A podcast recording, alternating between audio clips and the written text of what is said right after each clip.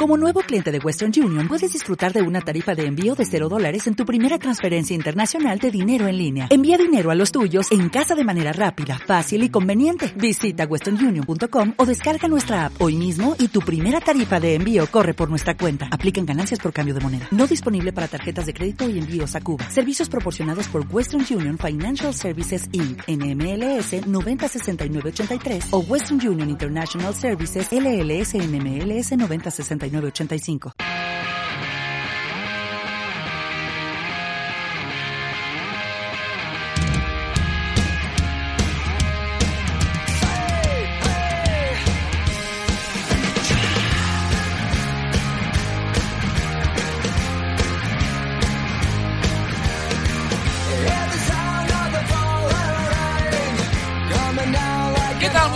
bienvenidos al Mayot Semanal, bienvenidos a una nueva cita con el ciclismo, como cada jueves, subiendo el podcast a nuestra página web, también a los diferentes canales, tanto en iVoox como en iTunes, en una semana en la que ya hemos podido conocer al primer líder del World Tour, y es que el sudafricano Dari Limpi se llevó el gato al agua en el Tour Down Under el pasado fin de semana, justo después de aguantar las acometidas de un Richie Por que se coronó por quinta vez consecutiva en la ascensión que bien podría llevar su nombre, Willunga Hill.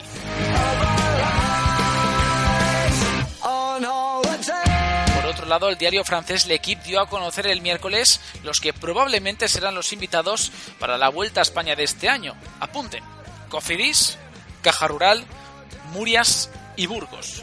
Sí, las tres escuadras españolas que forman parte del circuito continental profesional, lo que se traduce en una clara apuesta por el producto nacional. Además, continuaremos repasando todo lo que está ocurriendo en las principales carreras del mundo, prestando especial atención, eso sí, al retorno de Alejandro Valverde, la Challenge de Mallorca, 208 días después de su lesión en el pasado Tour de Francia. Y finalmente pondremos en tela de juicio la polémica presencia del norteamericano Lance Armstrong en diferentes actos públicos durante los últimos meses, como la presentación de la Fundación Euskadi de Mikel Landa o la siguiente edición del Tour de Flandes.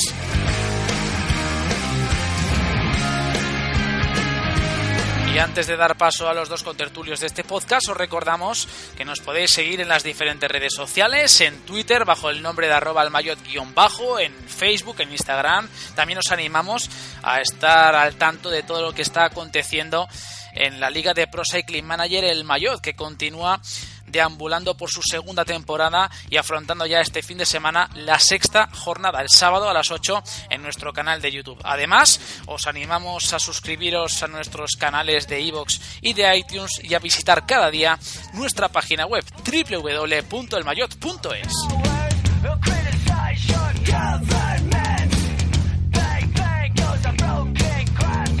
Presentamos ya a los hombres que me van a acompañar en este nueva, esta nueva entrega del Mayotte Semanal.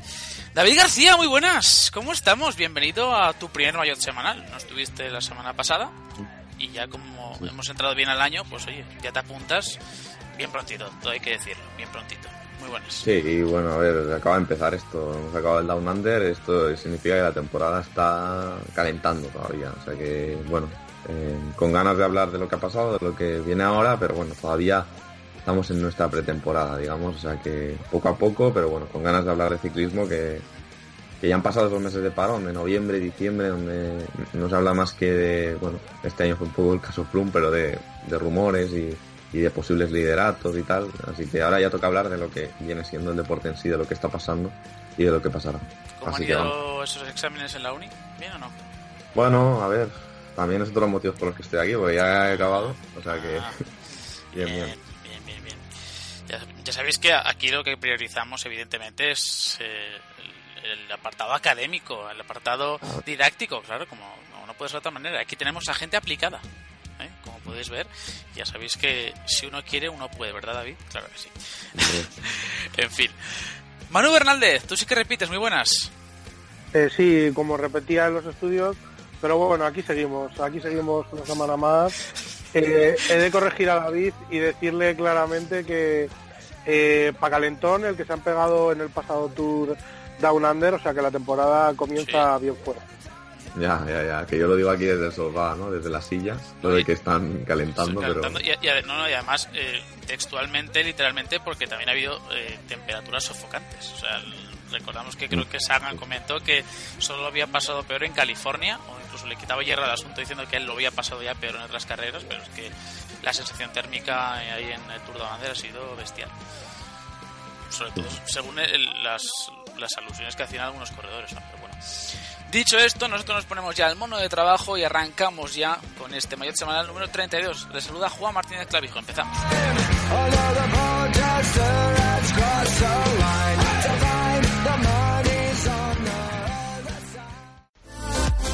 Estás escuchando el Maillot Semanal.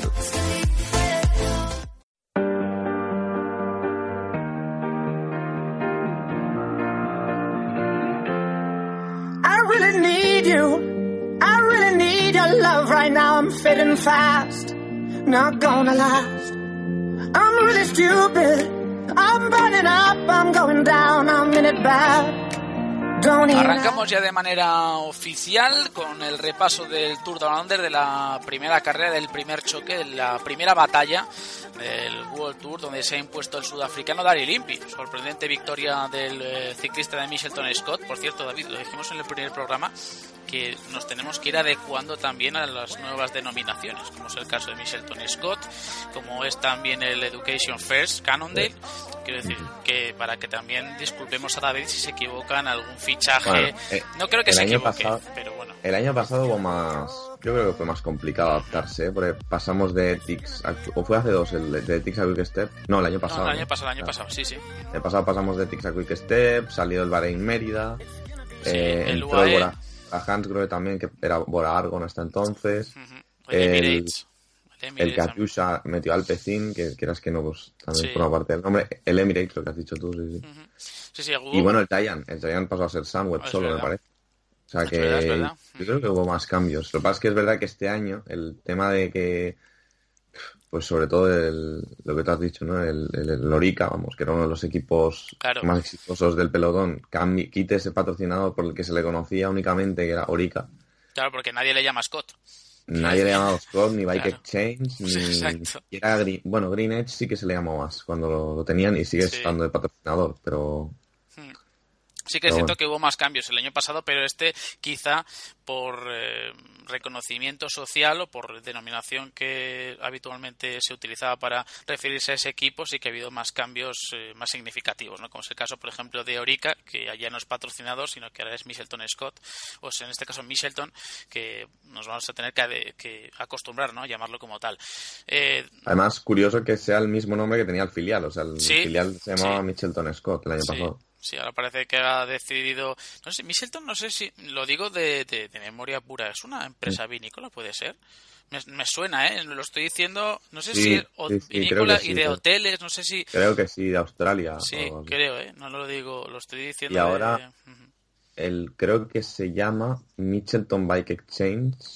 El equipo. Es una cosa un poco extraña porque yo no sé si acaba de salir o no ese equipo, porque el año pasado era una mezcla de chinos y australianos, me parece. Y este año no sé muy bien cómo va a salir, pero pero bueno, han subido este año ha subido Hindley al Sunweb, ha subido Lucas Hamilton al Orica.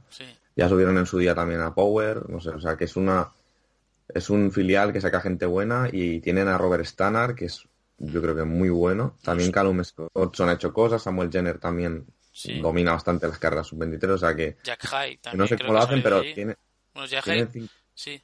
no digo que tienen 5 o 6, pero salen buenos todos. Sí, sí, sí, no, al final es una cantera Australia y sobre todo la de la de Orica o la que antes era de Orica, muy mm. prolífica ¿no? en cuanto a ciclistas. Así que bueno, poquito a poco van saliendo corredores y hemos visto como, como eh, paulatinamente se están instalando en las posiciones nobles ¿no? de las carreras, como es el caso, por ejemplo, de este Tour Down Under, ¿no? que hemos visto como ya la selección australiana vuelve a dejar gente, eh, vuelve a dejarse ver con gente por delante y eso siempre es de, agradecer. ¿no? Eh, lo dicho, Victoria. Una, sí. una última cosa, Juan para hacernos la idea de la cantera de Orica, que empezó siendo Jaico, un equipo sub-23 y tal, han salido gente como Rohan Dennis, Luke Dorbridge, o Michael Matthews, por ejemplo, también Hepburn, gente que quizá no, no ha tenido, pero vamos, que, que profesionales la mayoría han acabado saliendo, o sea que sí, gente, pones a mirar... Y no solo ellos... Pero David, yo opino eh, que lo primero, nos estamos saliendo un poco del tema, pero bueno, hay que hablar de ello. Eh, con respecto a hace 10, 15 años, ha subido muchísimo el nivel de los de los segundos equipos de, de, los equipos World Tour eh, por, por el, Movistar Team América, que sería un poco la segunda unidad del, Movistar Team. Eh, ha subido también por el Trek Segafredo que, ahora ha montado esta estructura que, ya la tenía, pero que, que la ha potenciado, incluso el Quick Step eh, tiene también ahí cantera. Eh, cantera. El Quick Step ahora, mismo no sé eh, con quién, o sea, antes estaba el Klein Constantia, pero ahora ya los o sea, se, se, disolvió el equipo.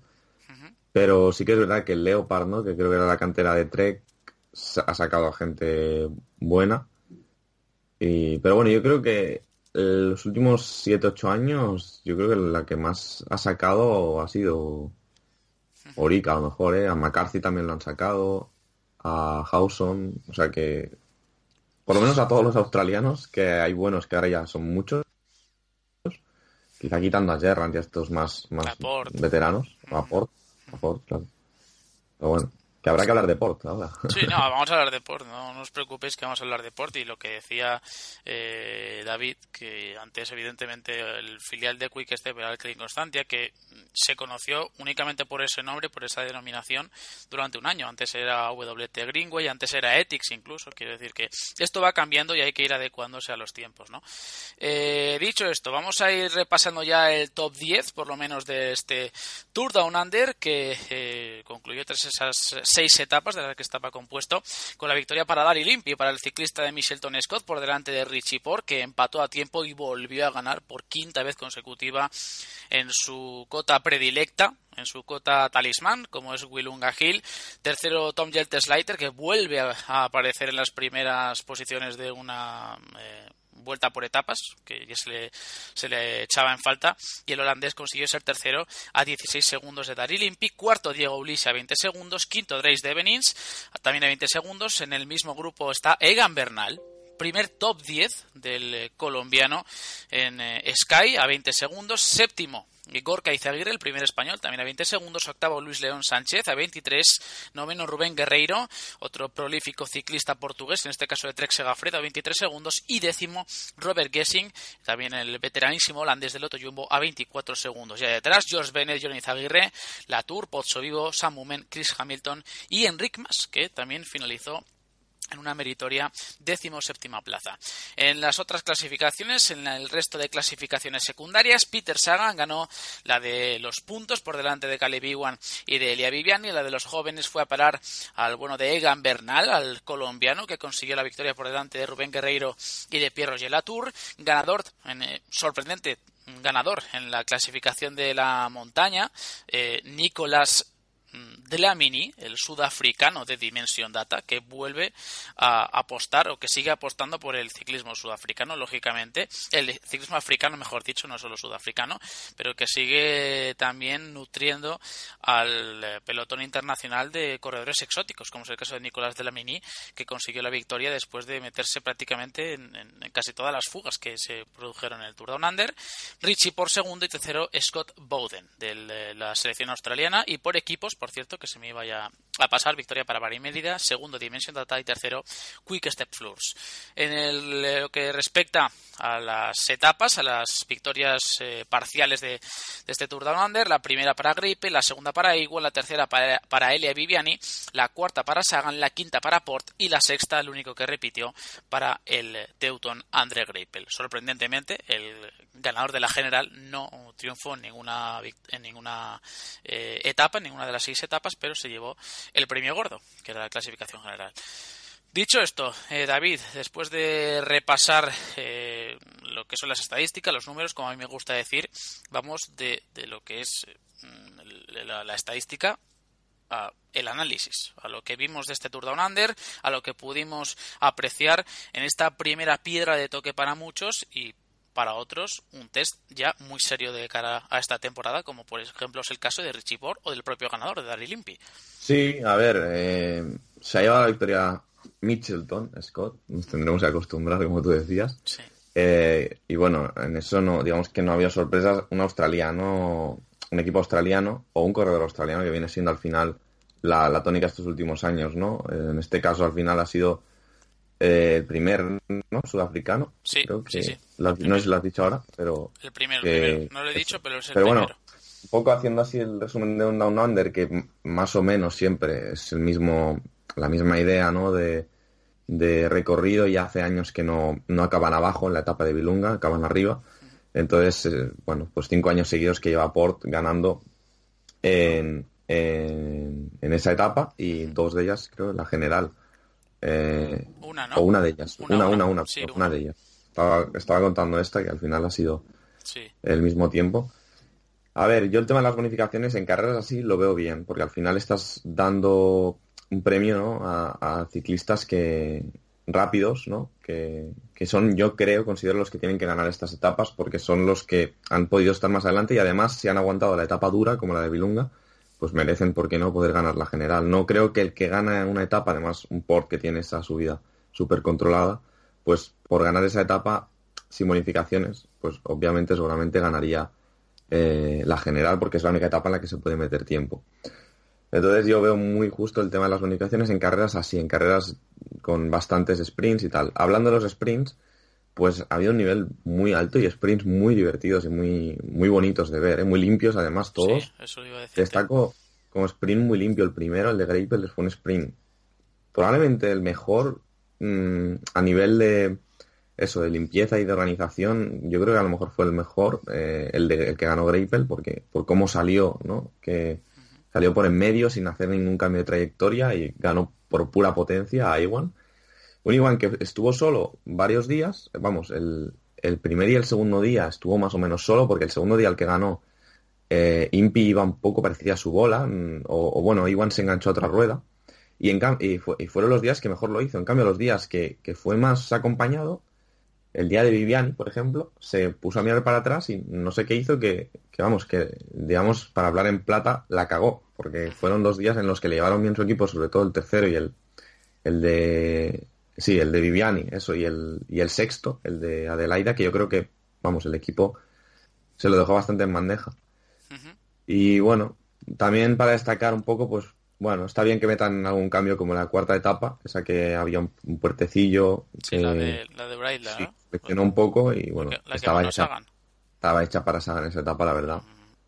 Bueno, sobre todo por el, con el final, Sí, mm, al final favorable. Salieron Claro. todos contentos. Lo dijimos en Twitter precisamente, que Sí, estamos tratando ahora de hablar un poquito por Twitter para que no esté tan parado durante toda la semana, pero lo comentamos en Twitter, ¿no? Que habían salido todos contentos, había ganado Greipel, Iwan, Viviani y Sagan, Port se la lleva la de Willunga, tiene esa relación de amor-odio y encima además Daryl Limpi también sale bastante agraciado, que es un ciclista que normalmente no conseguimos eh, reconocer eh, sus méritos y es un corredor que siempre ha estado de, al lado de ciclistas como Simon Gerrans, como Michael Matthews, seguramente muy eclipsado, pero cuando tiene su opción, él cumple. Y fíjate de El qué primer manera, ¿no? africano en vestir un maillot amarillo en el Tour, Sí. o sea que eso ya es historia pura.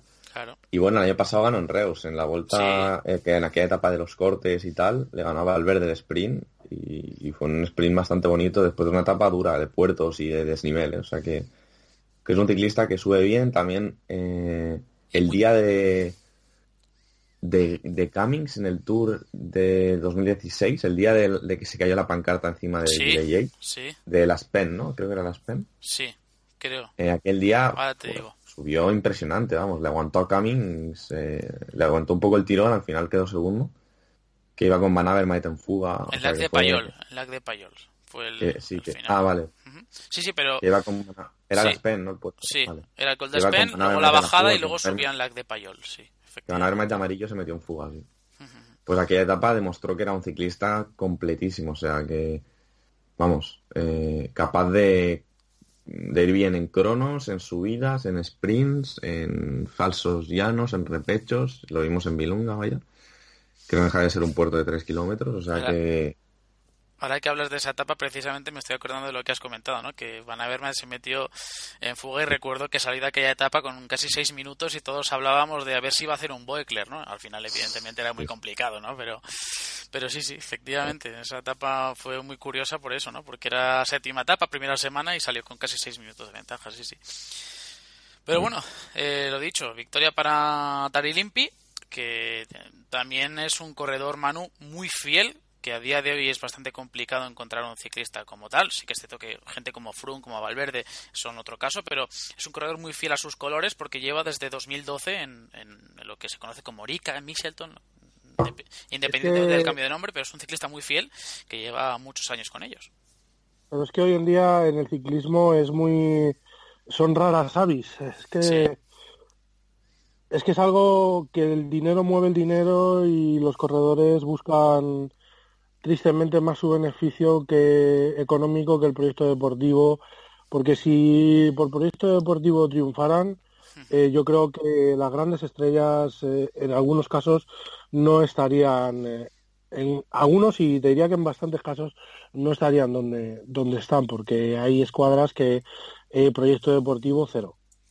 Sí, bueno, al final cada uno es responsable de elegir su futuro, ¿no? Pero, pero bueno, en estos casos siempre es eh, digno de reseñar ¿no? que un chaval como él, que ya es veterano, que tiene ya sus 33 años, siga tan fiel a unos colores como son los de Orica, los de Michelton, y que además lleva desde, desde 2012, son seis años. Sí, desde el inicio de la estructura y, y es, bueno, en World Tour y es destacable porque al final es un ciclista que no es de, la casa, digamos, porque ni es australiano ni se ha formado en, en Australia, se formó en el Cubeca, me parece. Sí, sí, sí. en Barlow sí, sí.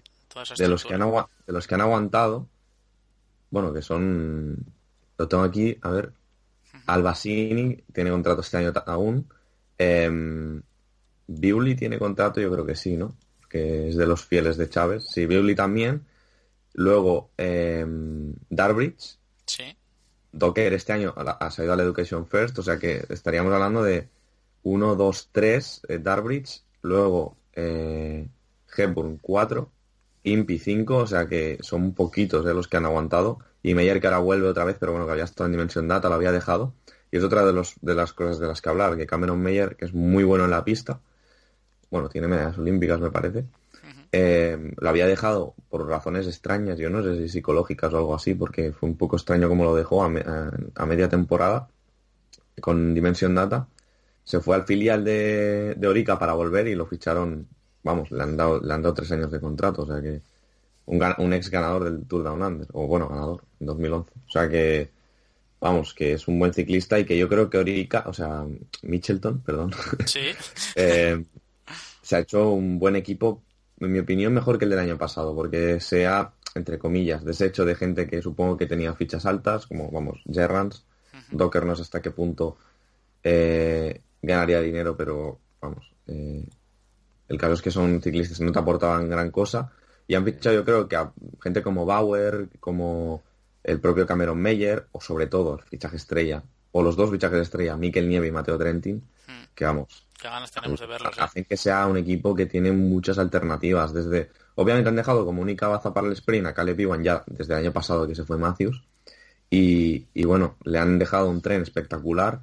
Y eso, ahora para acompañar a los Yates y a Chávez, tener a Nieve, luego un Trentin que te busque las cosas por tu cuenta, tener un Jack Hay que va más cada año. O sea que para mí es un equipazo. Y bueno, en el Down Under siempre toca hablar de este equipo y a ver si toca hablar durante más temporada, porque para mí la del año pasado no, no fue una temporada buena para ellos. Por cierto, la gente que nos esté escuchando ahora, que no se preocupe porque no, no, se, nos, no se nos ha pasado por encima. Quiero decir que no se nos por encima, por alto, mejor dicho. Vamos a hablar de Alejandro Valverde. Al final del programa lo haremos. Sabemos que vuelve hoy, precisamente cuando estamos grabando el programa, 25 de enero, con, en la Challenge de Mallorca, en el trofeo de Cesalines. Y no os preocupéis que vamos a hablar de ¿Sabes qué es lo mejor, Juan? Mm. Sí. Que volverá ganando.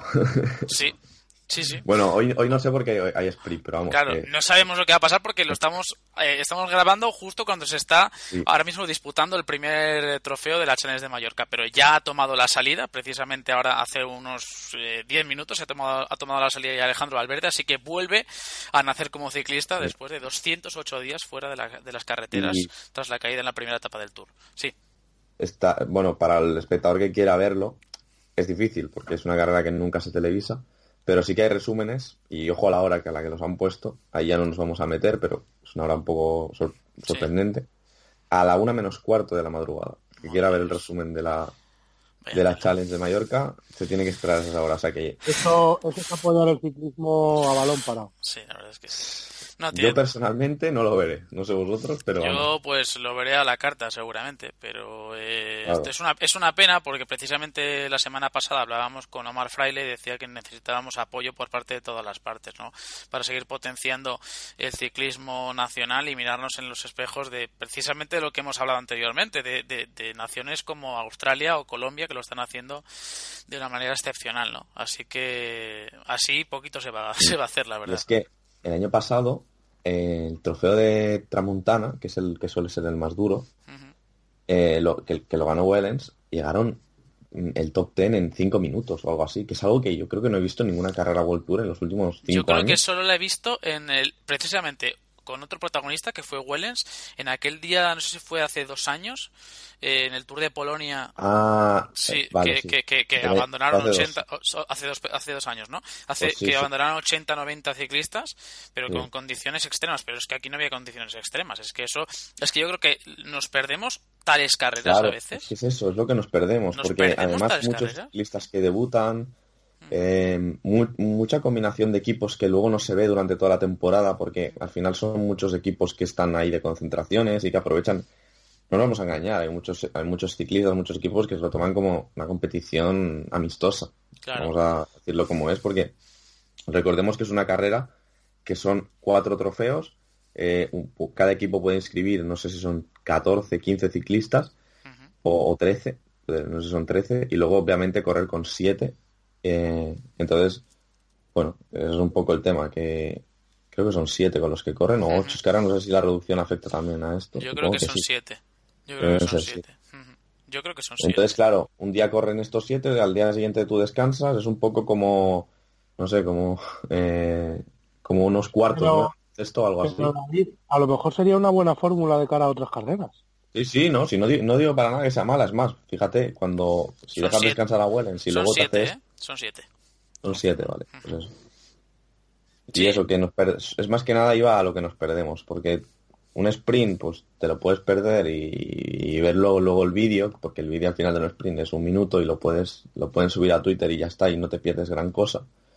Pero en según qué etapas estratégicas Claro. o, de, o de selección total, pues fíjate. eh, Sí, sí, sí.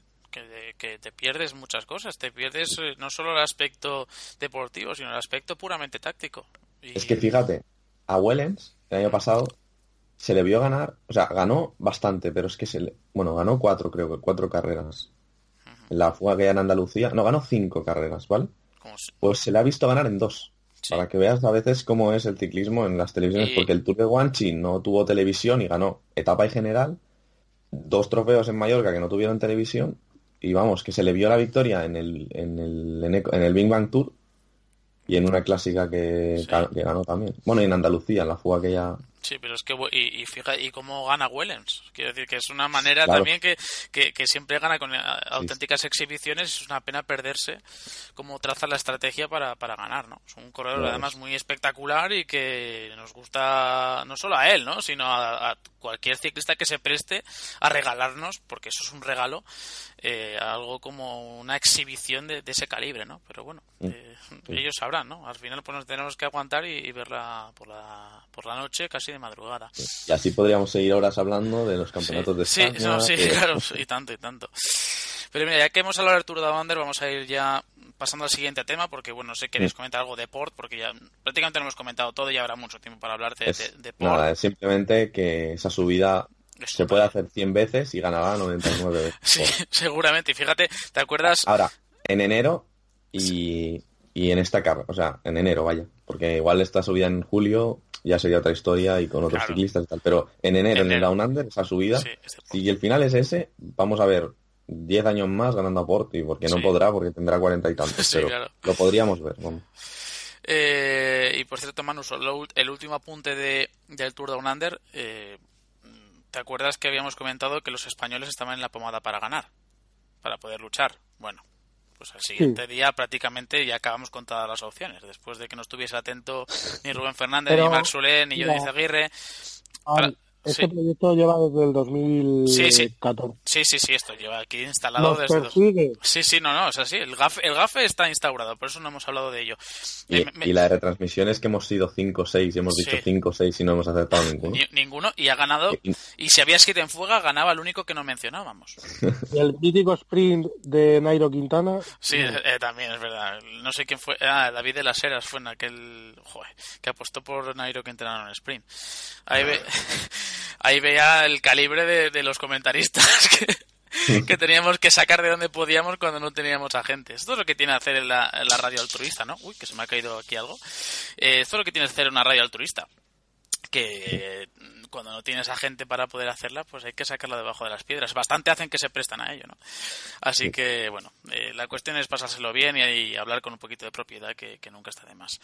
Eh, dicho esto, vamos a hablar un poquito de, eh, de las wildcards, porque ya prácticamente conocemos las cuat- los cuatro equipos que van a ser invitados a las tres, a cada una de las tres grandes vueltas.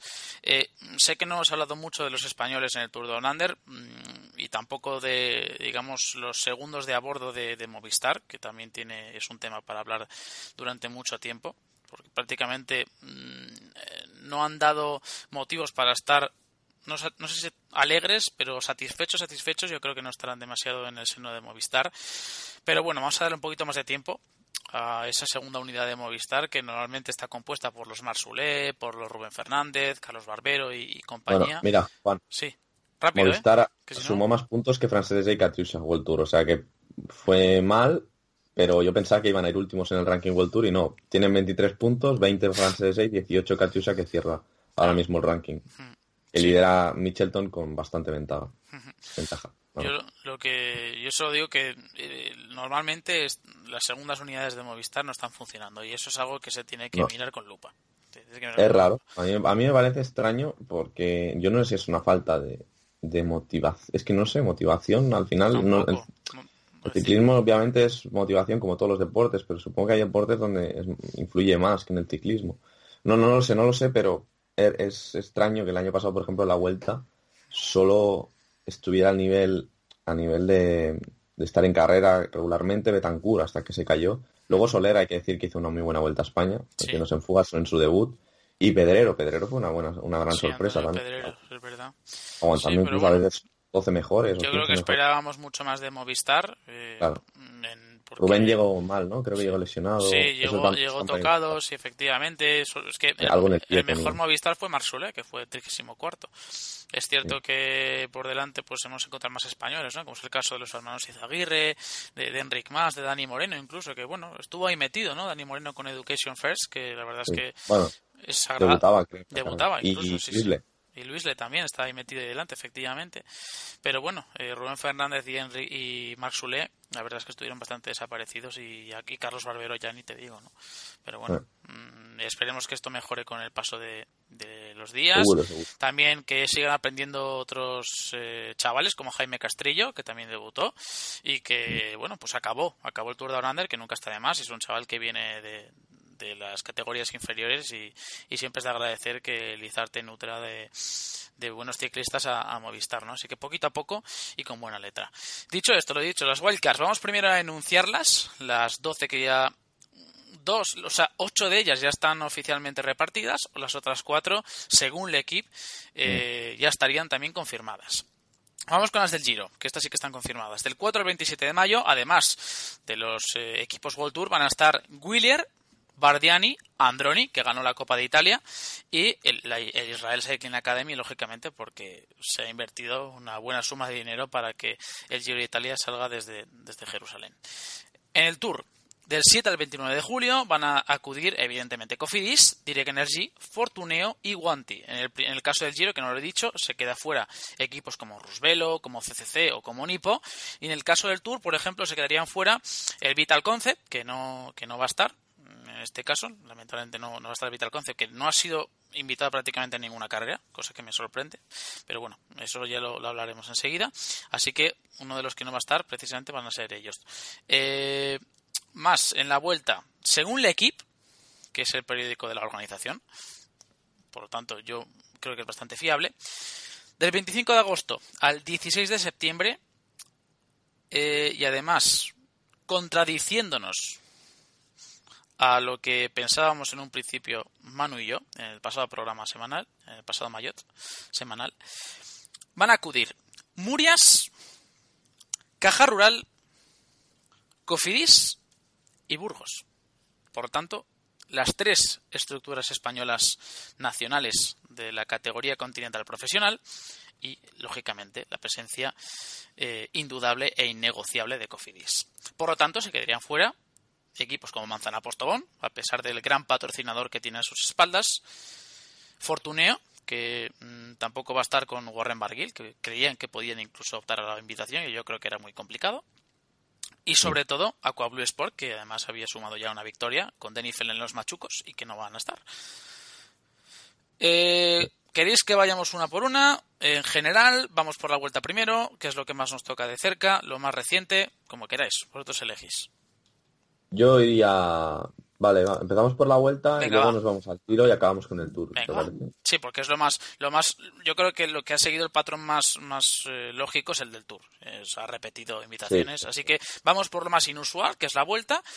Eh, inusual que no quiere decir que sea sorprendente. A mí sí que me ha sorprendido, a otros no. Como bueno, por ejemplo el caso de David. Mira, te voy a decir que la invitación que más me ha sorprendido de, de las 12 no el cómputo de invitaciones, o sea, no las cuatro, ah, no, no, todas. La que más es una de las del Tour. Guanti. Eso es. Pero bueno, ahora hablaremos. Ahora hablaremos. Vamos, ah, vamos con la vuelta. Lo he dicho, Murias, Burgos, Caja Rural y Cofidis. Primero David, luego Manu, que dé su, su opinión. David. Eh, bueno, el tema vuelta, yo creo que Murias ya había dicho de Riozola en la pasada edición de la, de la vuelta que tenían, vamos, yo llegué, no, no, lo puedo asegurar, pero yo me suena haber escuchado incluso que tenían acordada la presencia, o sea que vamos, que era, estaba hecho, que iban, solo faltaba tirar el proyecto adelante, al final Murias pues pudo, obviamente, eh, ha salido el equipo, han fichado a gente rápida además que les puede permitir estar en puestos arriba en carreras continentales, incluso en la vuelta, con el nivel de sprinters que suele haber. O sea que yo creo que era un equipo que lo tenía bien. Eh, obviamente Cofidis es un equipo que, aunque no rinde mucho, se ha reforzado este año, yo creo, con los Herrada y tal, y puede, puede ser un buen equipo, tanto en Tour como en la, en la Vuelta. Eh, y bueno, luego está el tema de Caja Rural, que para mí también se ha reforzado, tiene mejor equipo que el año pasado, con gente rapidilla y tal, eh, y joven, también han fichado gente joven, el colombiano este de Soto. De, Nelson Soto. Nelson Soto, que es un buen, un hombre rápido, tal. Y Sad, que también es un hombre rápido, pero bueno, eh, que me disperso. Y el, la sorpresa, digamos, ¿no? para la mayoría de gente ha sido el Burgos, que a priori es el equipo, bueno, con una estructura menos conocida, que, bueno, lleva muchos años en, el, en la categoría continental.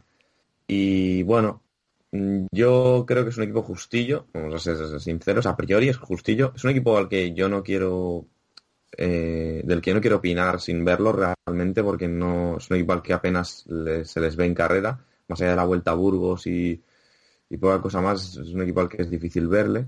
Entonces, a ver este año cómo rinden, pero yo creo que al final, si montas un equipo en torno a Mamikin, que es su, su estrella, ¿no? Y luego lo que puede hacer gente como Méndez, que es un hombre veterano, Diego Rubio también, tiene sus, sus vueltas Simón, de experiencia, claro. Jordi Simón, que es rapidillo, pero bueno, no tiene ninguna vuelta. Pero bueno, el caso es gente así que ya sí. tiene experiencia. Herklotz el año pasado, hace dos años estuvo en la vuelta y, y abandonó. O sea que vamos, es un equipo buenecillo a falta de la posible incorporación de un hombre que está en tierra de nadie. Y, y no sé si dar el nombre o no, pero bueno, no, se lo puede imaginar. No, ¿eh? Dilo, dilo, si, vamos a ver. Por, A ver, si tú un tienes... hombre que está sin contrato y es probablemente de los más rápidos que hay en el pelotón español, digamos, que sería Lobato. Lobato. ¿Y ese hombre dónde va a caer? Porque es que te pones a mirar y es que acabas descartando, obviamente, todos los World Tour, donde ya no las plantillas ahí sí que se cierran y se cierran. Y claro, te quedan pues los españoles de Continental, que yo, sinceramente, Murias, aunque ya estuvo en Euskaltel Euskadi, no acabo de verlo. Y supongo que si es capaz de rebajarse la ficha que tenía en Loto Jumbo, pues tiene hueco en Burgos. Sí, porque y ahora sería mismo, ahora mismo lo- además se ha hablado mucho de ello. Que Lobato iba a recalar en Burgos Pero- y que... Pero verdad que hace ya unas semanas que Sí. se pasó el tema, Sí, ¿verdad? o sea, como Entonces, difuminado, claro, ¿verdad? Llegas al mes de. lle- Llega enero y dices, bueno, estamos en Navidad, aún puede encontrar equipo. Cuando le echaron del otro Jumbo. Claro, estamos, vamos a entrar a febrero mm, y como entres a marzo ya sí que olvídate, porque es verdad que se puede fichar en cualquier momento, pero eh, a, a ciclistas libres, como es el caso de Lobato. Claro. Pero, claro, no sé, El yo tema creo que es- lo idóneo es el tema- fichar ya en enero. El Ah, no. tema del Lobato es ver eh, cómo está en, en el plano personal. Yo creo que Sí, la principal, el principal obstáculo que tiene ahora mismo Lobato para, para volver a, a la bicicleta, porque ahora mismo podríamos decir que prácticamente la tiene colgada, es, es precisamente el plano personal. Entonces, Claro. en cuanto solucione sus problemas personales, sus demonios que le llevan por el camino de la amargura, aún tiene una oportunidad porque es relativamente claro. Joven para ello, tiene tiempo. y precisamente, eh, Manu, mm, Lobato es un ciclista que anímicamente es bastante frágil. Siempre se le ha visto que es un corredor que a nivel mental siempre le ha faltado un plus.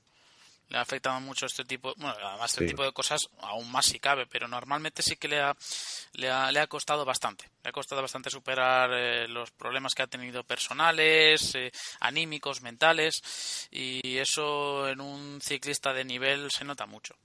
Es un, un peso moral importante. Pero bueno, sus, sus adaptaciones a equipos españoles siempre han sido buenas. Lo que pasa es que, claro, eh, a un equipo holandés, claro, si le sumas a eso po- posibles problemas personales, pues bueno, eh, es muy complicado. Un equipo holandés donde no haya ningún hispanoparlante, aunque muchos vivan aquí en Girona y puedan chapurrearlo, pero al final tienen sus grupitos. Los holandeses son muy cerrados, yo creo que mucho más que seguramente los belgas, donde se han podido encontrar Claro. muy bien más, Verona en su. Segura- Eh, seguramente si, si hubiese sido holandés, eh, David, eh, seguiría en Loto Jumbo, porque Tolge Sí. y Enjor se Sí, quedaron ahí. vamos a ser sinceros. De hecho, Tolhek y Enkorn eh, estaban suspendidos dos meses. Pues adivinen, esta semana entrenando con el equipo. O sea, que eso de suspender dos meses eh, fue un poco para la galería, de cara a la galería, pero vamos, que están ya, no, Claro. han pas- no han pasado dos meses, habrá pasado uno como mucho. Para están ya- contextualizarlo, Tolhoek y Enjor fueron los que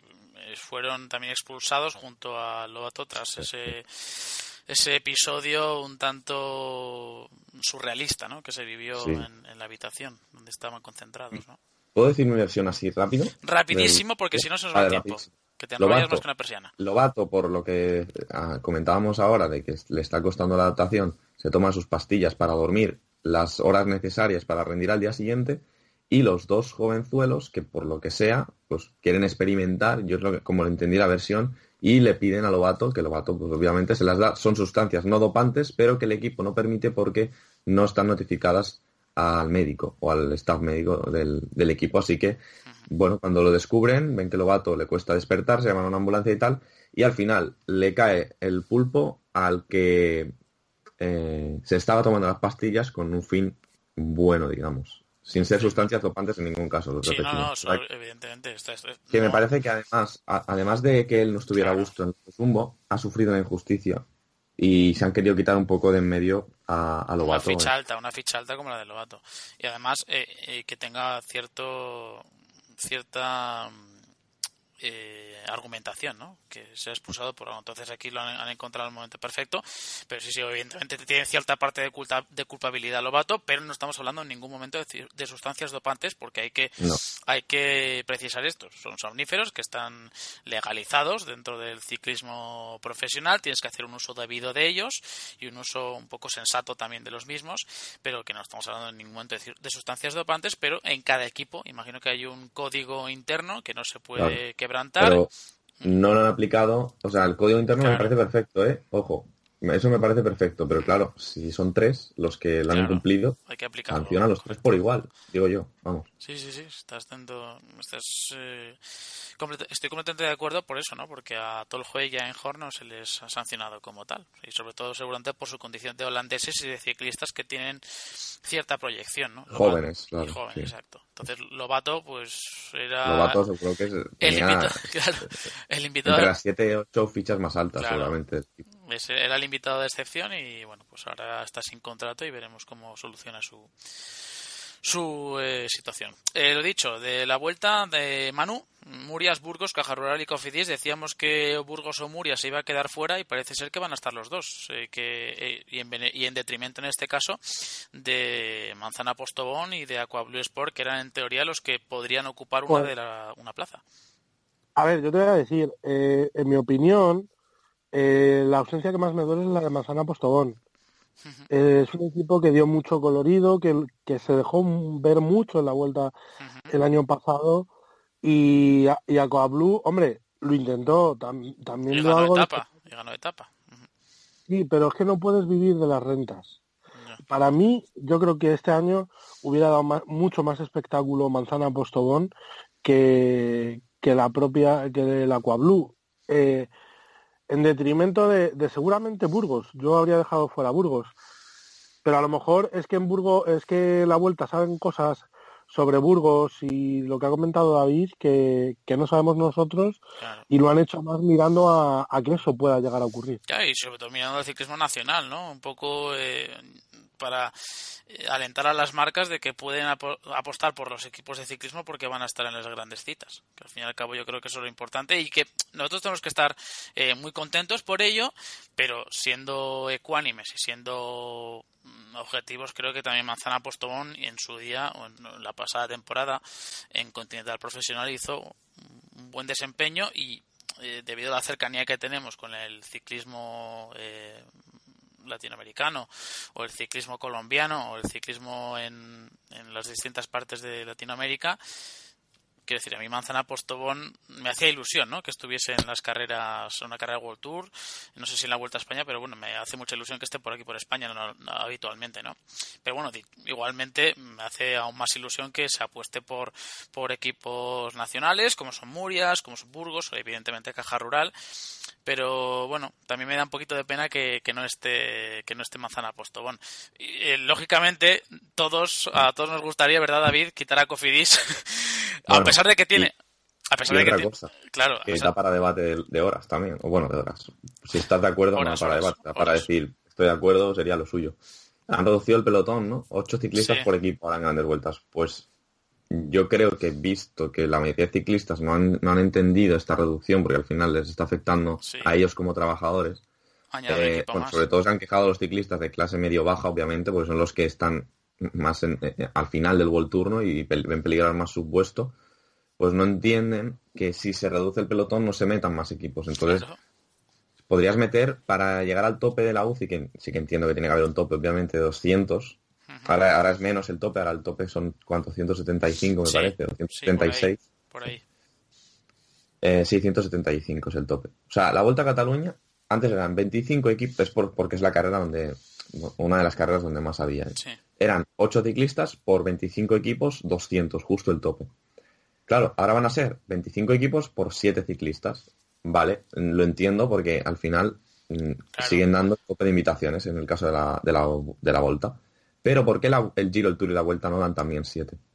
Eso es lo que no entiendo. Porque al final estás cerrando mucho el, ciclismo, estás cerrando mucho eh, el ciclismo a, a qué? A los 18 equipos World Tour más eh, tres o cuatro continentales profesionales que tienen sitio en una o dos grandes vueltas, bueno, en dos grandes vueltas y luego otros tres o cuatro que tienen sitio en una. O sea, son 25, 26 equipos que tienen alguna oportunidad en, el escaparate máximo del ciclismo, que sería una gran vuelta. Claro, es que, son pocos. Ahora la limitación es de 176. Por eso no cabe más de 22 equipos en una gran vuelta porque 22 por 8 son 176. Cosa que no la idea era dejar el límite igual y meter más equipos. Pero bueno. claro, exacto. O sea, Gana, el ciclismo. Y yo no sé, pero por lo que le he leído a los ciclistas que más opinan por Twitter, no están No muy están contentos. con la Claro, son- La es que ellos- ojo, si ellos dicen, me parece perfecto, estábamos jugándonos la vida, tal, 25 ciclistas menos se nota mucho, pues bueno, yo me callo. Pero visto que ellos, que son los que están ahí en el pelotón, dicen eso, pues yo creo que lo Pero- suyo era meter más equipos. Pero, pero David, es que estamos hablando ya no solo de eso, sino que eh, no solo de, de que afecta a las grandes vueltas a, a las vueltas por etapas, es que te estás cargando contratos. O sea, realmente Sí, claro. estás reduciendo la plantilla. O sea, Puestos de trabajo. Claro, indirectamente estás quitando puestos de trabajo. Bueno, Hemos pasado de mira que hay. 200... Claro, de dos, sí, sí, Astana. Mm, sí. Astana y Sky tienen 30. Son los únicos que han mantenido un poco así el- la, la antigua estructura. Claro, Pero es que eh, BMC 24, claro. Sunweb 23, claro, y Movistar creo que también lo dejó en 25, o sea que son muy pocos ciclistas para lo que venía siendo antes, que por lo menos tenías que tener 28 para llevar 27-28 y ya era justillo 27 para llevar el... Bueno, para estar en tres carreras a la vez, vaya, sin ir más lejos. No, Que no es lo que muchas veces tienen los, los, los equipos, All Tour, estar en tres carreras a la vez, como vamos a ver ahora en, en Andalucía, con Oman y con, Claro, es que corre-. Es que hay corredores como Brajkovic, como Cardoso, como eh, Treheimanot, Keiser, creo que también se ha quedado sin contrato, Vermeulen, Vermeulen, de Vermeulen. Nijensuti, y bueno, es solo el World Tour. Si nos vamos ya a la categoría continental, mm, eh, te- tenía yo estos apuntados, pero si nos vamos a Pro Cycling Stats y vemos el Sí. filtro que nos permite ver los corredores que no est- están sin Bueno. contrato, es que bueno, bueno, nos encontramos aquí una auténtica barbaridad. Además, corredores de la talla de, de Andrea Palini, de Pavel Bru, de, de, de Arredondo, de Piedra. Quiero decir que son corredores muy buenos, con, buen, con bueno, buenas aptitudes y que Es que, claro, muchos ciclistas han tenido que bajar de World Tour a Pro, a Pro Continental, ¿no? sí, sí. ¿Qué pasa? Que los procontinentales han tenido que bajar a Continental. Y algunos, Claro. bueno, o, simplemente los procontinentales. Bueno, el caso es que los procontinentales yo creo que sí que han aumentado un poco el nivel, ¿vale? Porque Israel tiene 24 ciclistas, Cofidis 25, que son más que muchos, que varios equipos World Tour. O sea, Israel tiene los mismos ciclistas que BMC, por ejemplo, y Cofidis tiene los mismos que Michelton, por ejemplo, o sea que, o que Movistar. Fortuneo 23, que son los mismos que Sunweb, o sea que al final las plantillas continentales se adaptan también un poco a- al tener que hacer bastantes carreras, pero claro, las World Tour han visto eso, que muchos ciclistas, lo que tú has dicho, Juan, la lista de ciclistas sin contrato, muchos de ellos, a causa de la reducción de plantilla en, en los World Tour, pues, pues es eso. Y luego otros que no han querido, no han querido, por no querer, eh, a ver si lo digo, a ver si lo explico bien, por no querer bajarse del World Tour, Sí, han acabado en equipos continentales, ya no procontinentales, sino en continentales. sí, sí, sí, sí. Por esperar mucho una Esperar oferta, mucho. es- Ujú. pero bueno.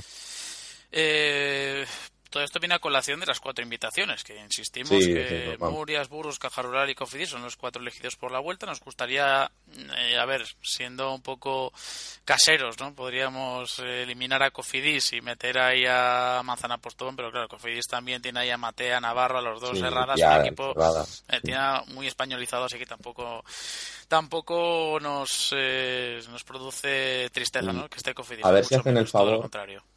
A ver si hacen el favor de traer a Bugani, porque porque Bugani es un ciclista que lleva dos años en los que no rinde. O sea, no, no, no, es- no está... Es cierto Se ha que llegado las etapas de Calella, ¿no? De la vuelta, me parece. O el año pasado fue en otro lado. El año pasado fue en otro lado donde se la, la ganó, Sí, creo que ganó Chumolay, la primera. Sí, Pero bueno, da igual. El caso es que es un ciclista que no está, no justifica su sueldo, corre el tour, hace algún top 5, que está muy bien, oye, pero no has conseguido ganar, pues luego vete a, a la vuelta y justifica un poco, no, no, no lo acabo de entender muy bien. el año Además, pasado la- el año pasado ni ganó. ¿O sí? No, sí. Ah, sí, sí, perdón, perdón. Sí, sí, ganó en Igualada. Sí. En Igualada fue. En Igualada, es verdad. Igualada. Estaba mirando la vuelta a la comunidad valenciana. Sí, sí, ganó en Igualada. Eh, efectivamente, y en 2016 creo que fue el, el año en el que se perdió el Tour por la caída de los nacionales, ¿no? Sí, Sí, sí, sí. fíjate. Que ese año había ganado en Calea y en, y en, otro, y en otra. Fíjate que decían, entonces te acuerdas tú de que decían, no, pues ya verás como ahora Bugani que está solo sin, sin Demar, ahora va a ser el, el referente no sé, de Bueno, los su sprinters. último año con Demar es su mejor año. Sí, Eh, por eso. En 2014 ganó cuatro. Es que se ha relajado cuatro mucho. cinco. en grandes vueltas. Mira, a ver. Se ha relajado muchísimo. Ganó dos etapas en la vuelta y tres etapas en el Giro en 2014. Sí, por eso, por eso. Es que, es que parece que cuando se ha desligado de Demar, cuando se fue de, de la Francia de a Cofidis, es cuando se ha relajado. Mm. Llevaba un poco una línea muy parecida. 2014 tenía 23 años cuando ganó en el Giro y en la Vuelta. Bueno, en la Vuelta ya tenía 24. O sea, una línea muy parecida a la que están llevando Iwan y Gaviria. Mm. Bueno, incluso yo creo que un pelín por encima eh, que, que Iwan y Gaviria. O sea, es un ciclista que ha ganado mucho, mucho, mucho. En 2013, 2012, 2014, siendo muy joven. O sea, que igual a la edad de Gaviria y Iwan andaban ahí, ahí, eh, para hacernos un poco la idea. Y claro, mm, luego, no sé, falta sobre todo la etapa en el Tour, que sí, es lo que le falta. Es lo que le falta a él y al equipo, eh, que llevan muchos años sin ganar. Y a nosotros lo que nos hace falta es una pequeña parada de nada, de 15-20 segundos y enseguida volvemos aquí para seguir hablando de las wildcards y un poquito también del tema de Armstrong y para acabar las previas y el repaso de lo que está siendo la Vuelta a San Juan, la Challenge de Mallorca que arranca hoy o que está ya en, disputa y el Tour de Sarja, un tour muy exótico donde también están debutando algunos de los mejores ciclistas del mundo.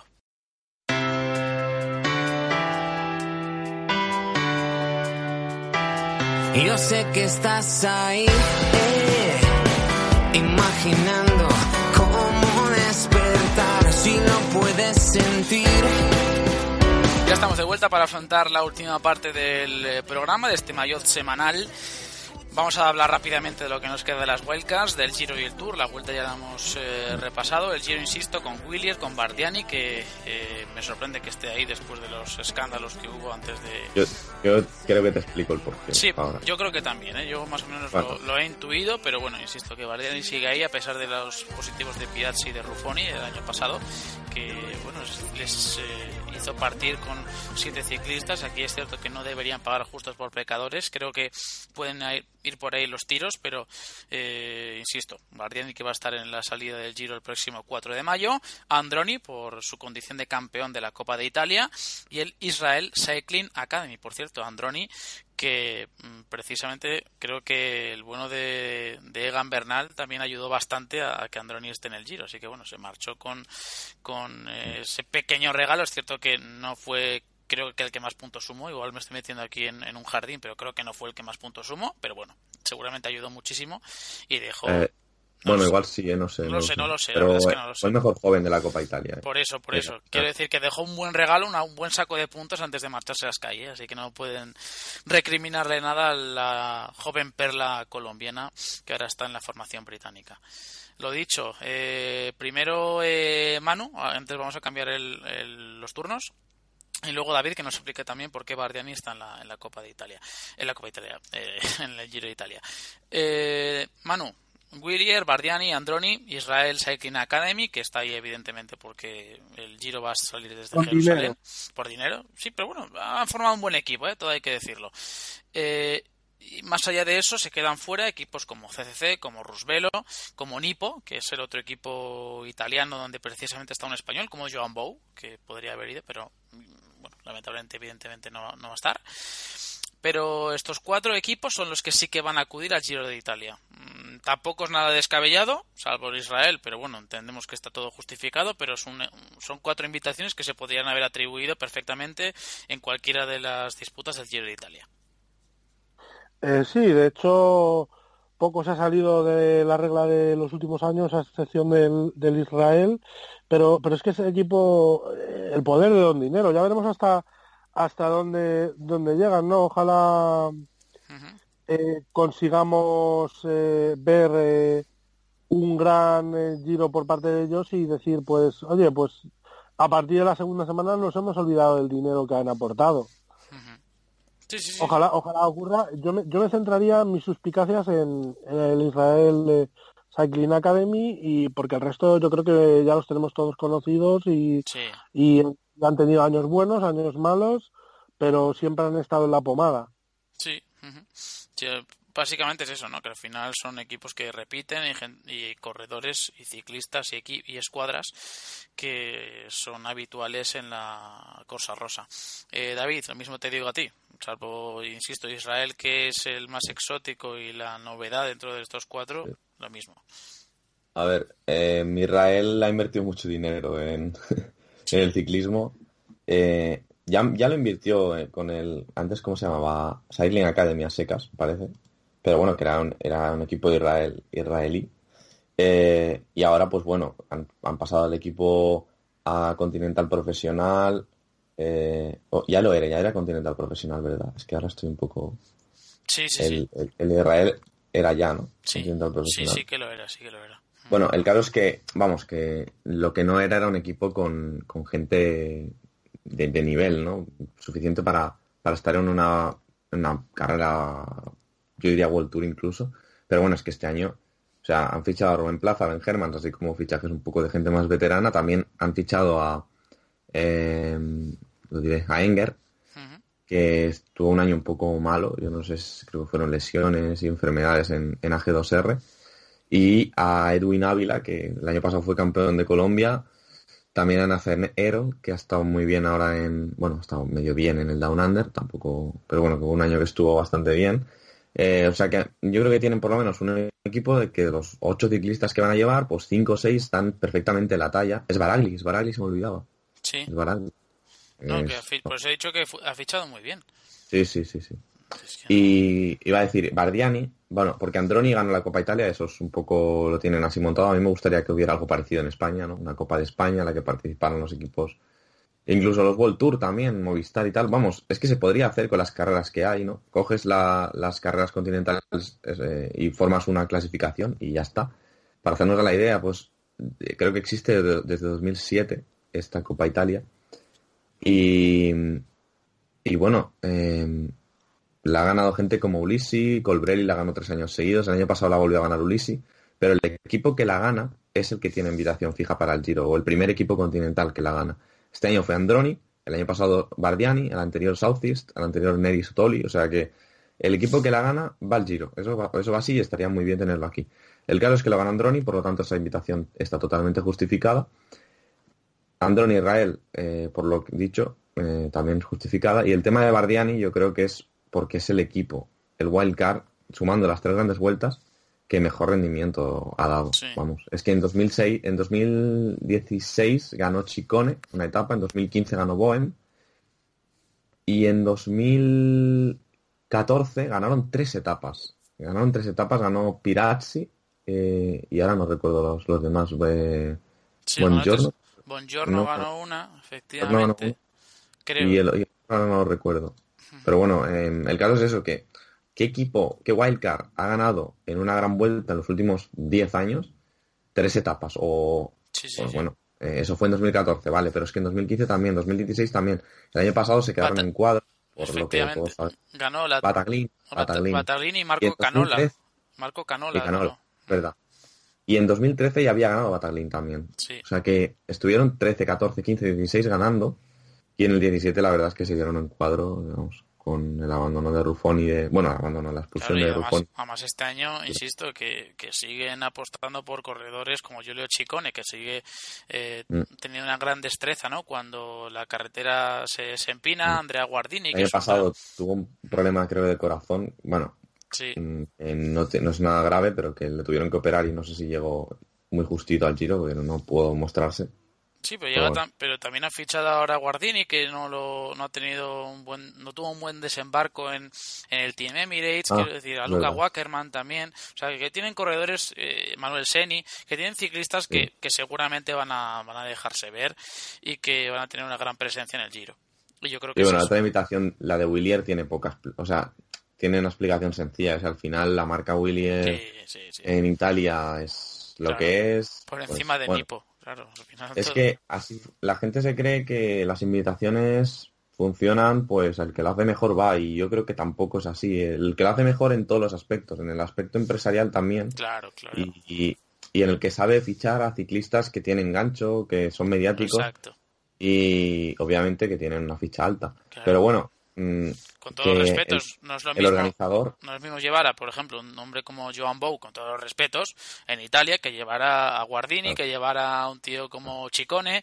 Decir, aun- aunque uno haya ganado y el otro no claro, anteriormente. exacto, Claro. exacto, exacto. Eh, Y yo como organizador de la carrera también lo haría así. Es que las cosas como son. Igual un equipo este no y invitaría a este, pero habría que mirar por todo, no solo por lo- los méritos deportivos, como en una vida ideal, pues me gustaría mirar, pero es que esto no funciona así en ningún deporte, ni en ningún aspecto de la vida, vaya.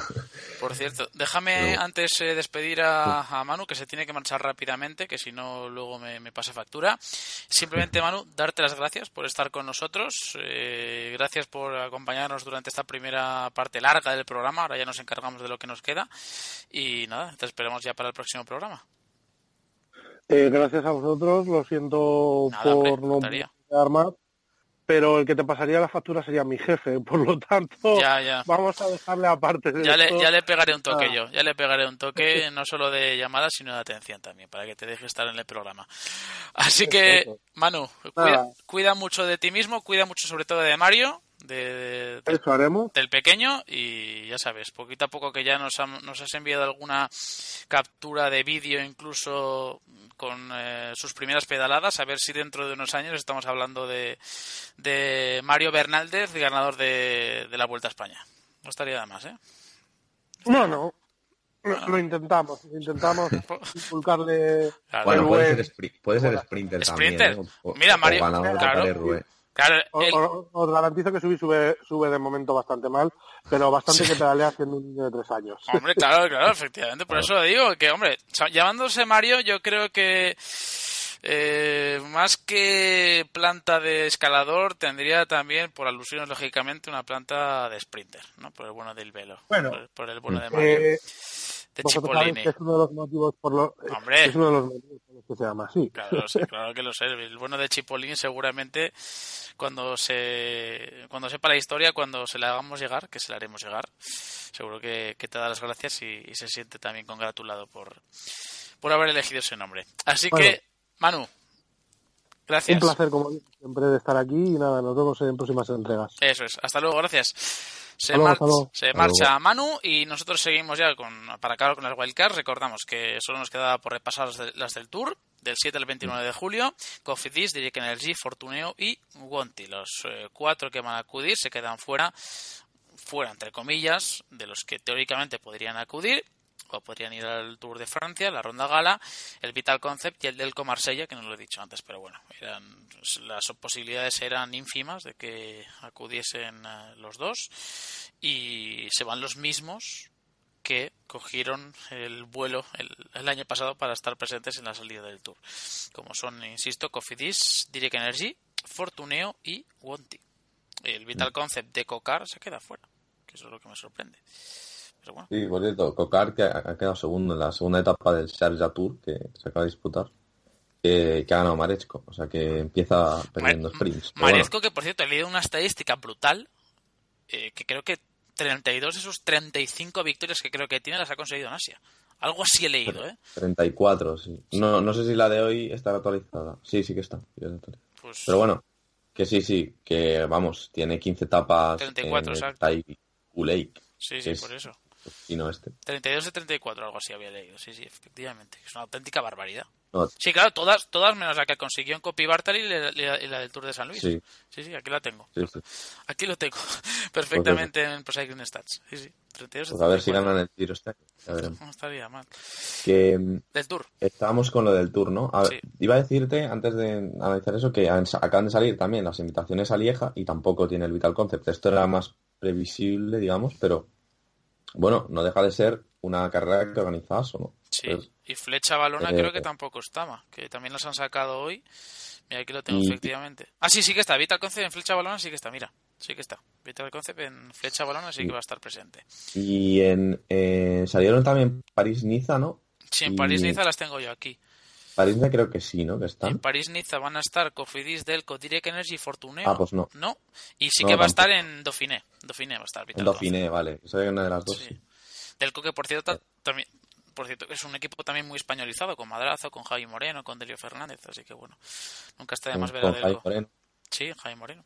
Así que... ¿Lo has dicho? Ah, vale. Sí, perdón, sí. Javier Moreno. Vale, vale. Es que a veces seguramente hablo para mí y no me doy cuenta que estoy pensando en No, no, sí, sí, creo que lo has dicho, creo que has Sí. dicho tres, son los tres que hay. Los Eh, tres. Igual que no estaba yo pendiente. Así que Vital Concept sí que ha recibido invitación ahora para Flecha Balona, que lo acabamos de, de comprobar, y para eh, Dauphiné. Así que. Y Delco, pues que va a estar en. A ver si puedo hacer aquí la reagrupación de las invitaciones en un momento. En París-Niza sí que va a estar Delco, que seguramente le hará mucha ilusión a, a los españoles, a, a los tres que están, a ver si alguno puede, puede acudir. Yo Sí, creo que seguramente puede ser que vayan los tres, ¿eh? o dos Sí. de ellos seguro. Sí, El año Madrazos, pasado- Madra- Madrazo es un corredor que tiene unas actitudes, unas cualidades enormes, ¿eh? todo, todo hay que decirlo. Es un Sí, para pelear, sobre todo. Es un ciclista muy peleón. Eh, Flecha Balona también va a estar del, Delco. Y creo que en Lieja, eh, lo tenía por aquí, es que lo estaba viendo por Twitter, y en Lieja no. En Lieja no va a estar. Así que, No, bueno, tendrá, Bueno. tendrá sus acuerdos, lógicamente. sí. Lo que sí que Tematur, yo a lo mejor sí que les habría llevado, pero bueno, mm, dejando fuera a Wonti. Pero yo entiendo que eh, no querían invitar a cuatro equipos franceses, queriendo un poco dar ese hueco a un, a un extranjero. Claro. Y bueno, Wonti, pues el año pasado, ¿qué quieres que te diga? Pues Guillaume Martin sí que es un buen ciclista. Yo imagino que tienen bastante tirón en Francia, o tienen bastantes esperanzas en él. Y debe ser uno de los que decante la balanza hacia el Wonti, porque al final, quitando etapas llanas en las que se metieron en fugas, Van Keysbull, recuerdo la etapa aquella en la que se fue solo. No sé, en las fugas poco peleadas, pues sí que estuvieron presentes, pero no sé, me faltó algo. Eh, Se metieron en top 15 en sprints, pero vamos, no acabo de ver yo que sea el equipo, el cuarto equipo continental profesional para ir invitado a un Tour de Francia. Pero bueno, supongo que es eso. El, el que está ahí Guillaume Martin, también Ofredo, pues tira bastante.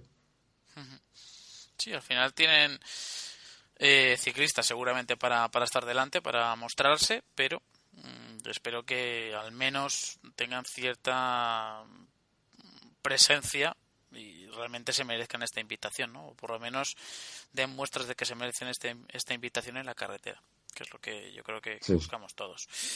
Eh, lo dicho, estas son las, los 12 wildcards a la espera de que se oficialice las cuatro que Sí, pero Tiene bueno, la vuelta. es casi es oficial, esto. al 98% oficial. Si el periódico de la, si el periódico, digamos, oficial de la organización no dice la verdad, pues Sí, habrá que luego pasarles factura también. No, yo creo que sí, yo creo que sí. Eh, al 98% estas son las cuatro invitaciones de la vuelta. Eh, otro tema que se nos había quedado en el tintero la pasada semana, que es el de Armstrong, vamos a hablar- a hablarlo muy rápido porque era una pildorita que yo quería eh, lanzar en el pasado programa, que atañe mucho, insisto, a lo que es la presencia en actos públicos de ciclistas que han estado relacionados, en este caso muy relacionados, con procesos ilícitos, procesos topantes, como es el caso de, de ¿no? que todos conocemos cuál es el, proceso tan oscuro en el cual fue sometido o en el cual estaba inmerso. ¿no? Eh, resulta que en los, las últimas semanas eh, se ha conocido, se han dado a conocer ciertos casos en los que el norteamericano estaba iba a estar presente o ha estado presente en actos públicos, como es el caso, por ejemplo, de la presentación de la Fundación Euskadi, que ahora regenta Mikel Landa. Vimos precisamente al ciclista eh, estadounidense junto a Mikel Landa en la presentación y luego eh, parece ser que el Tour de Flandes también quiere invitarlo o como VIP eh, para, para la disputa de, de la carrera, para, me imagino que dar también unos unas charlas o, o unos consejos también de, de- de superación, ¿no? Entonces, eh, en este tema ha incidido precisamente el presidente de la UCI, que es David Labartien, recordamos que fue es el sucesor de, de Brian Cookson, y no le ha gustado ni un pelo. Que el bueno de Armstrong, pues eh, se deje ver o, o se deje caer por actos públicos que estén tan relacionados con el mundo del ciclismo, como es la presentación de un equipo o la mm, difusión de, de una carrera tan emblemática como es un monumento, en este caso el Tour de Flandes. Yo Sí. te hago la pregunta muy directa y bien cortita y al pie, eh, David. ¿Tú compartes la posición, la postura de Lapartien? Bueno, eh, me parece una figura necesaria. Eh, una persona que esté muy en contra de todo lo que tenga que ver con las trampas, con el dopaje, bueno, las declaraciones de en contra de Froome también lo dejan claro, ¿no? Que, incluso ha llegado a decir que RCS y, la ASO deberían no, no dejar, ¿no? Prohibir inscribir a Froome o eh, inscribirse en, el Giro y en, el, en el Tour o en sus carreras. Eh, y además que el equipo debería suspenderlo y tal, o sea que, bueno, una figura así pues oye, prefiero a la Partien que a Cookson, la verdad. O sea, yo creo que eh, es un hombre que también estuvo está proponiendo, creo que mejoras en el sistema de detección de motores, de las bicis, o sea que, bueno, mm, también entiendo que no que, no sé, que esté muy en contra de esto y que decida pues simplemente no asistir al Tour de Flandes, ¿no? Para para o sea, a lo de la presentación, ¿no? Digamos que la presentación eh, está invitado, es como una especie de invitado VIP. O sea, como invitado VIP, ¿no? Claro, exacto. Puede ser como pues si Indurain eres invitado a la Vuelta a España, por ejemplo. Vale, pues. Más o menos. Pues eso, que dice que, pues que no va a ir. Eh, yo lo veo lógico, no sé. Pero bueno. Eh... A ver, yo creo que el tema de Astrom, el tema de Astrom es, es, muy, es muy, eh, quitándote de hablar, por cierto, perdona. O sea, es, es un poco eh, contradictorio en sí mismo, ¿no? O sea, quiero decir... A ver, igual, igual la partida en el caso del Tour de Flandes sí que debería olvidarse un poco y cumplir con su faena, que es ir y, digamos... tener representación Eso, presidir un poco o, dar o hacer un poco de, vamos, de lo que es, del presidente de la organización de la Unión Ciclista Internacional en, en una carrera que es, vamos, uno de los monumentos, o sea que yo creo que igual y no ir porque va este es un poco eh, una pataleta un poco quizá innecesaria, pues puede ser. Pero no voy, a ser, no voy a ser yo quien le diga que lo que tiene que hacer a este hombre y menos en un tema así no me parece nada lamentable ni me parece nada mm, ridículo que no asista. O sea, simplemente respeto su decisión, aunque quizá no la comparta al 100%, pero sí que la respeto. Claro, o sea, al final la partida lo que ha dicho es lo que ha dicho David, que no, no va a asistir al Tour de Flandes porque va a van a invitar a Armstrong. Y, a ver, eh, cada organizador yo creo que en este caso es libre de hacer lo que le dé la real gana.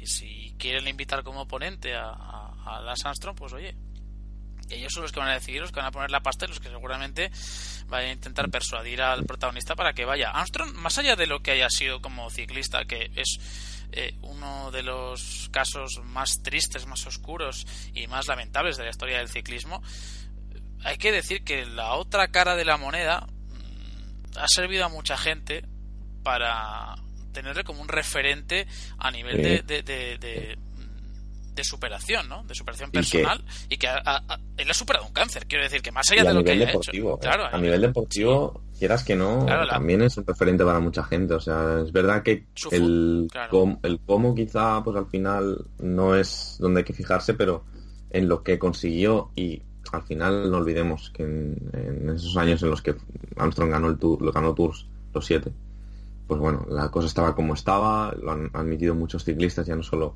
el propio Armstrong cuando admitió que, que se dopó.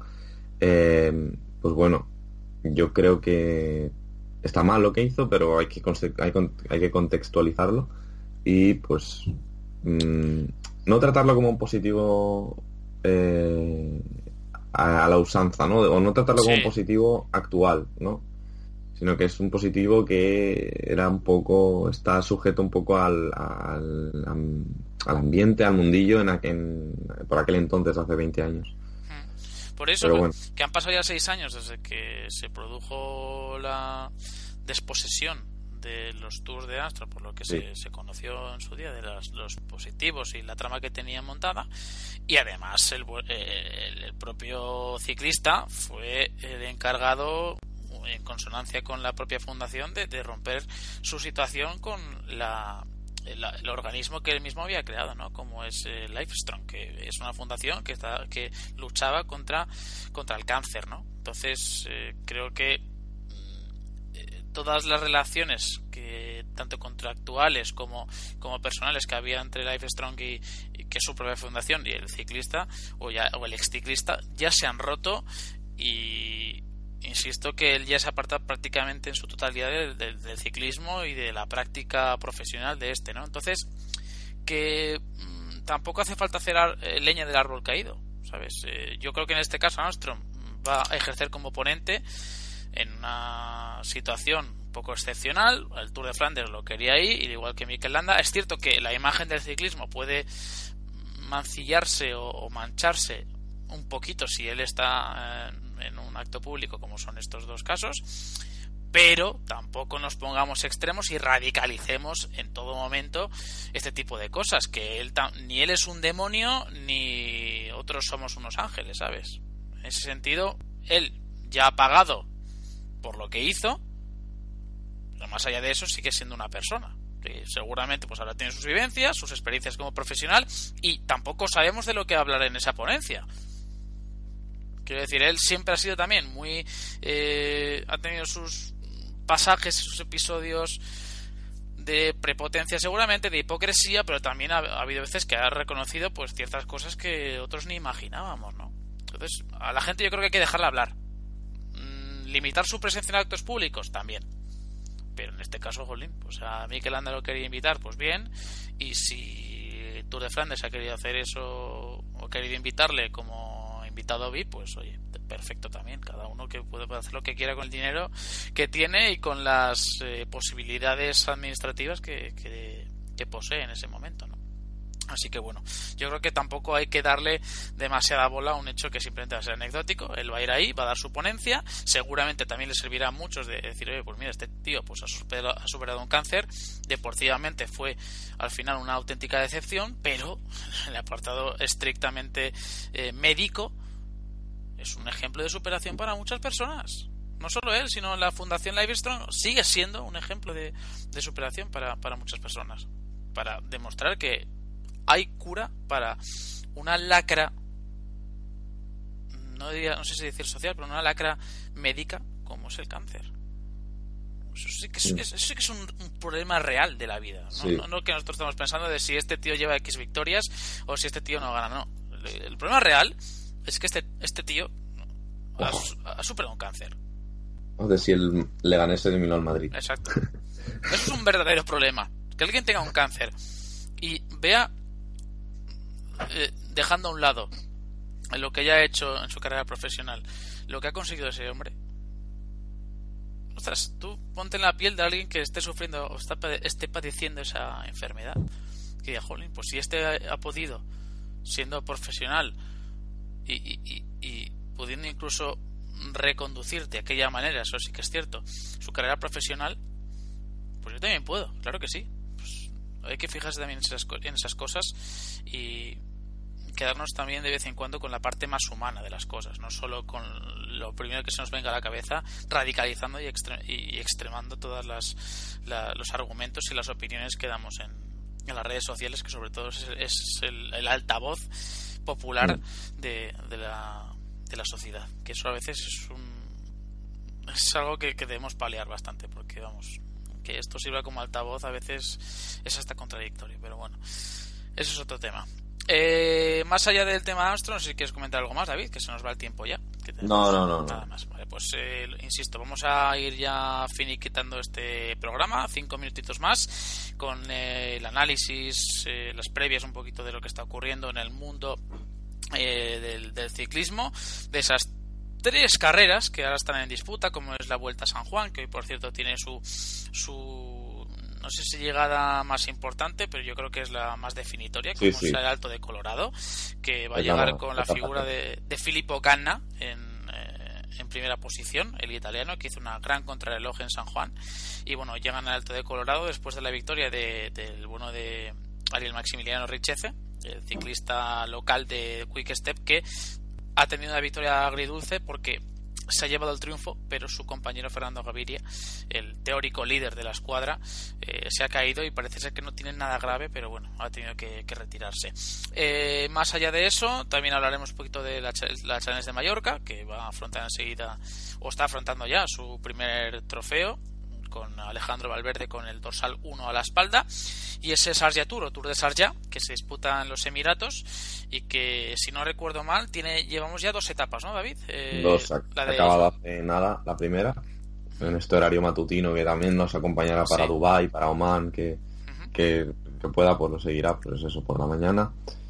Y bueno, yo, yo es un resumen breve porque al final de estas carreras tampoco hay mucho que comentar en el sentido de que han, empezado hace poco. Bueno, San Juan ya son cuatro las etapas. Pero bueno, mm, a ver, el tema de ayer de Richeze, pues se ve que hubo unos kilómetros de neutralizado. No sé si fue justo hasta junto, justo antes del sprint o, cómo fue. No, no, la verdad es que no la estoy siguiendo, entonces no me quiero meter más en, en historias. Pero bueno, la verdad es que Gaviria se llevó fácil el primer sprint eh, se vistió de líder que no creo que no había ido nunca de líder en bueno claro en San Juan no porque digamos que cambió de nombre el año pasado y tal.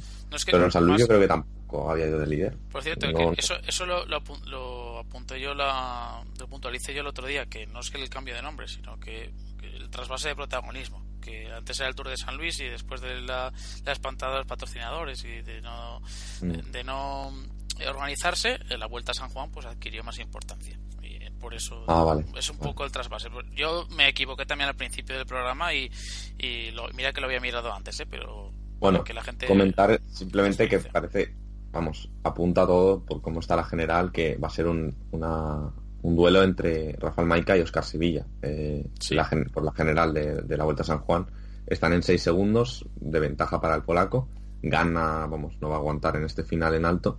Y estaría por ver si, no sé, si Tsu o Narváez pues pueden, o, el compañero de Oscar Sevilla, Omar Mendoza, podrían pueden hacer algo, vamos. Charlinson Pantano está muy lejos también y al final en estas llegadas no creo que se metan mucho tiempo, aunque sea en un puerto eh, duro. Eh, y luego el tema de, bueno, pues la presencia, la presencia española la está dando un poco Luis Más, que está el caja rural en esta carrera. El primer día fue top 10 Manuel Peñalver, que es un, un joven del, del, 90, del 98, es del 98. Sí, sí está en el equipo este continental Unieuro, donde el año pasado estaba Dani Viejo. Que este año creo que ya no está, no lo sé. Pero creo que también es muy joven, del 97.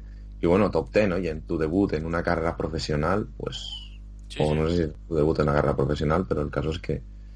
Eh, vamos, yo creo que está muy, muy bien. Eh, el año pasado hizo de lanzador, puede ser, de cortina. Eh, Ah, no, no, se metió, se metió en el sprint sub-23 de, los campeonatos europeos de, de eso, en Dinamarca.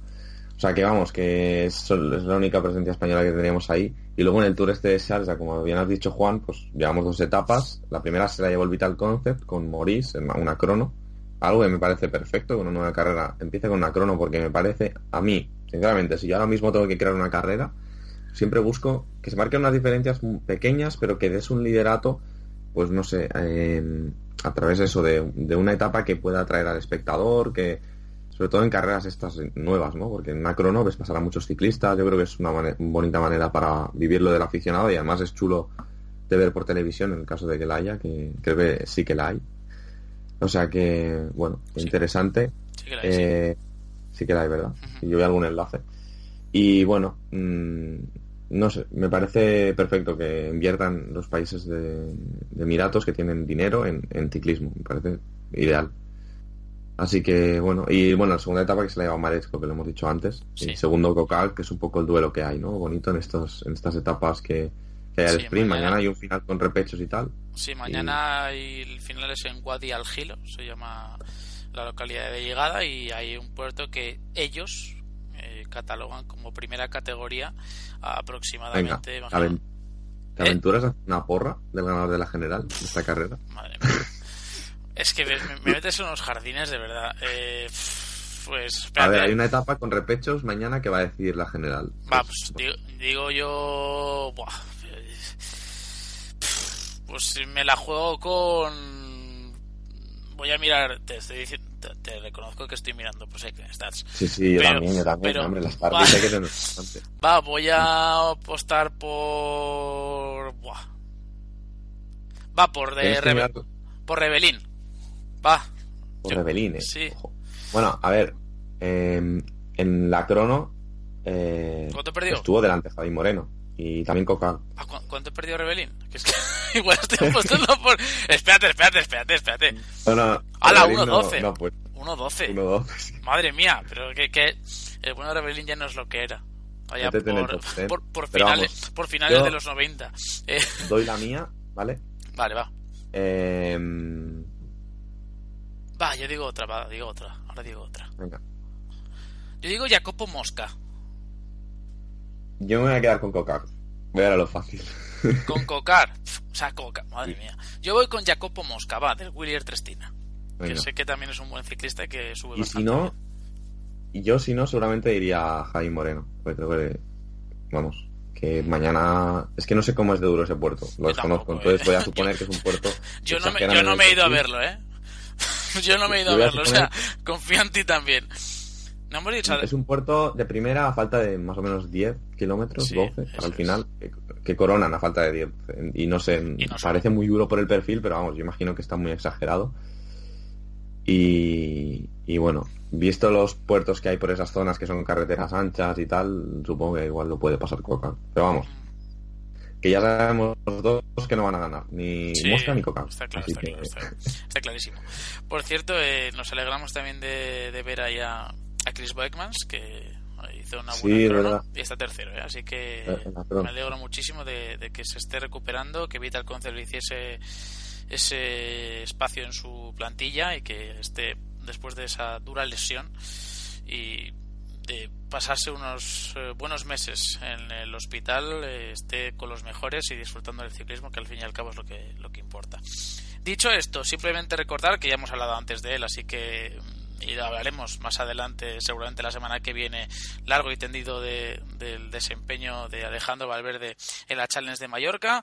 Ya ha debutado con ese uno a la espalda y seguramente eh, se estará poniendo a punto, estará engrasando la maquinaria para afrontar la primera parte de la temporada con eh, las garantías totales de, de poder imponerse, bien sea la Volta a Cataluña, en País Vasco y en aquellas carreras que estamos tan habituados, incluso mal habituados, nosotros mal, mal acostumbrados a, a verle ganar. Así que esperemos que la- el retorno a la competición de Alejandro Valverde sea próspero, con, con victorias y que pueda incluso levantar los brazos eh, lo más pronto posible, incluso hoy, mañana o los próximos días de la Challenge de Mallorca. Eh, saber, por cierto, que las últimas noticias apuntan a que, bueno, no es que apunten, es que la Vuelta a Cataluña ha hecho oficial que van a estar Nairo, Quintana, eh, Alejandro Valverde y Marc Soler en la Vuelta a Cataluña, así que también una gran noticia para la organización. Y poquito más, que ya se ha presentado el recorrido de Lieja Bastoña Lieja, de Flecha a Balona, pero como nos ha pillado así un poco de sopetón, ya lo haremos largo y tendido cuando toquen las, las clásicas de las Ardenas. Dicho esto, David, nos tenemos que despedir ya, que se nos va el tiempo. Gracias por estar con nosotros, gracias también por estar en este programa y esperamos que la próxima semana también te puedas asomar por aquí.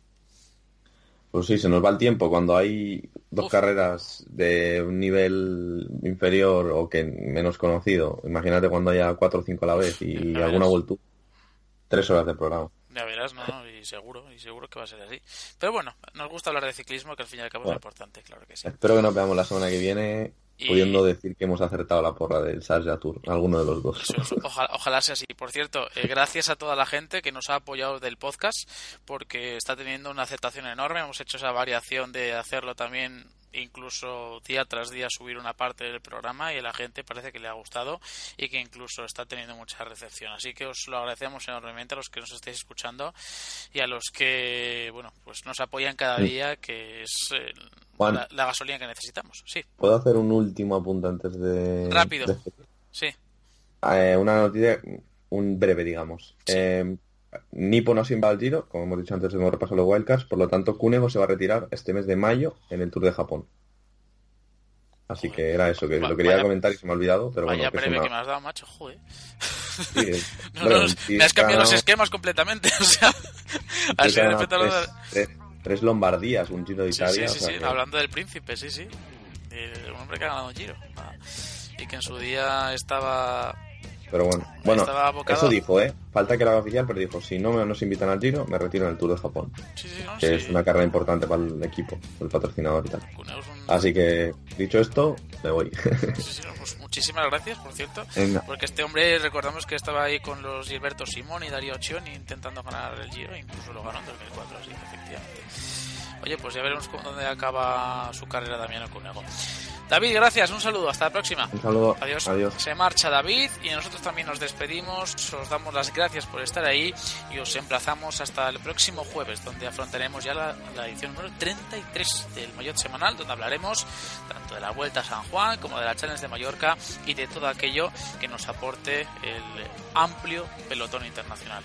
Les habla de Juan Martínez Clavijo con los comentarios de David García y Manuel Bernández nos despedimos hasta la próxima semana y ya saben, a pedalear que la vida son dos días. Adiós, un saludo, hasta la próxima.